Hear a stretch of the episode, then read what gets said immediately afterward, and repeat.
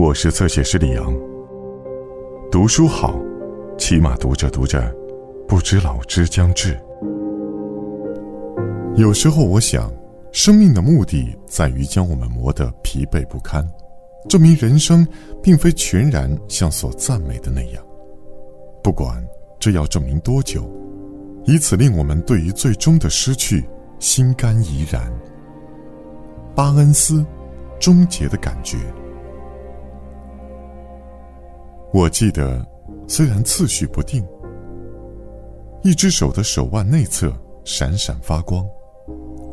笑呵呵的把滚烫的平底锅抛进了水槽里，湿漉漉的水槽上顿时蒸汽升腾。一团团金子环绕水池出水孔，然后从高楼的下水道一泻而下。一条河莫名的逆流而上。奔涌跃腾，在六束追逐的手电筒光线照射下，波光粼粼。另一条河，宽阔而灰暗，一阵狂风搅乱了水面，掩盖了河的流向。一扇上了锁的门后，冰冷已久的玉水。这最后一幕，我没有真正见过，但是。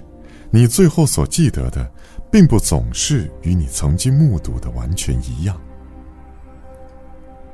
我们生活在时间中，时间掌控并塑造我们。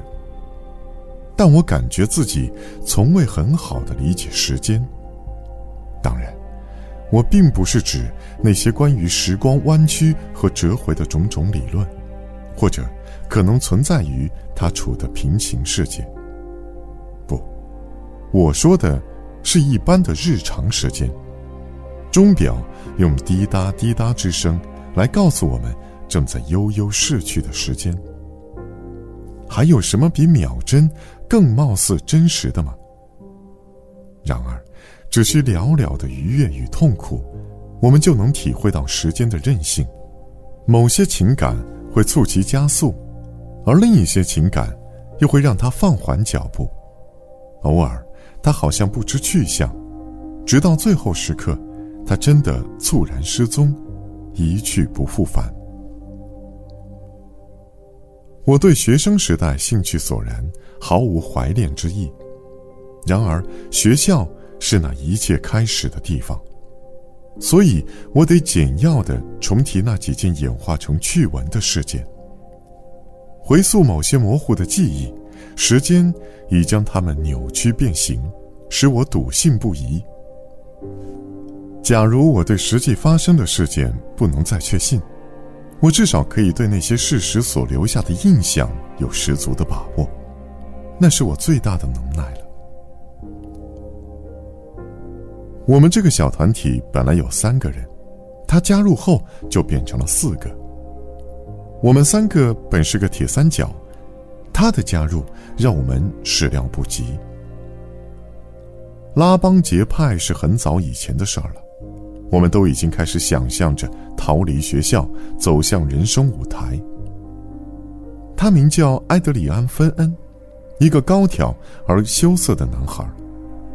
起先总低着头朝下看，什么都放在自己心里。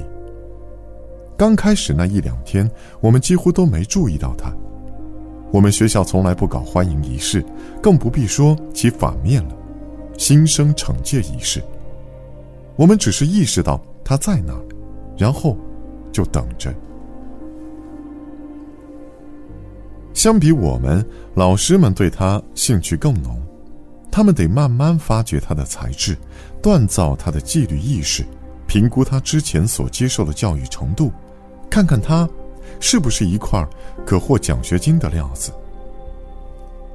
在那个秋季学期的第三个早晨，我们有一堂老亨特的历史课。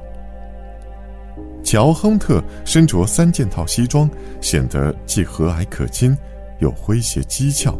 他的管控之道在于让课堂保持足够无聊，但又不过度无聊。好了，你们应该还记得。我要你们预习一下亨利八世统治时代的历史。我、科林和亚历克斯面面相觑，希望这问题不要像钓鱼钩一样甩落在我们某个人的头上。谁愿意描述一下那个时代？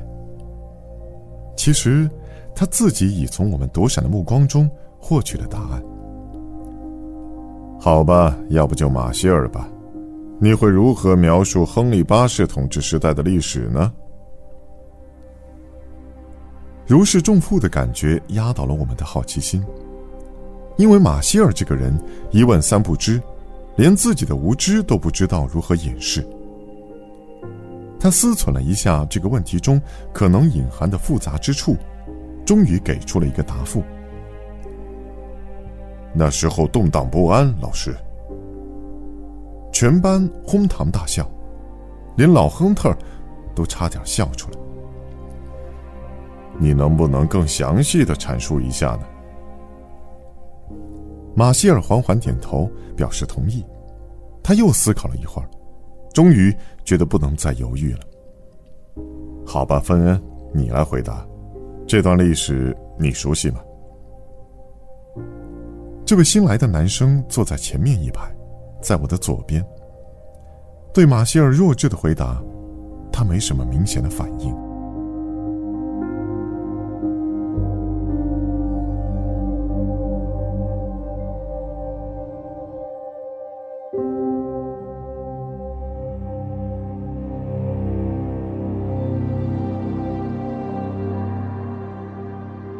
更多精彩内容，请在新浪微博、微信公众号。关注侧写师李昂。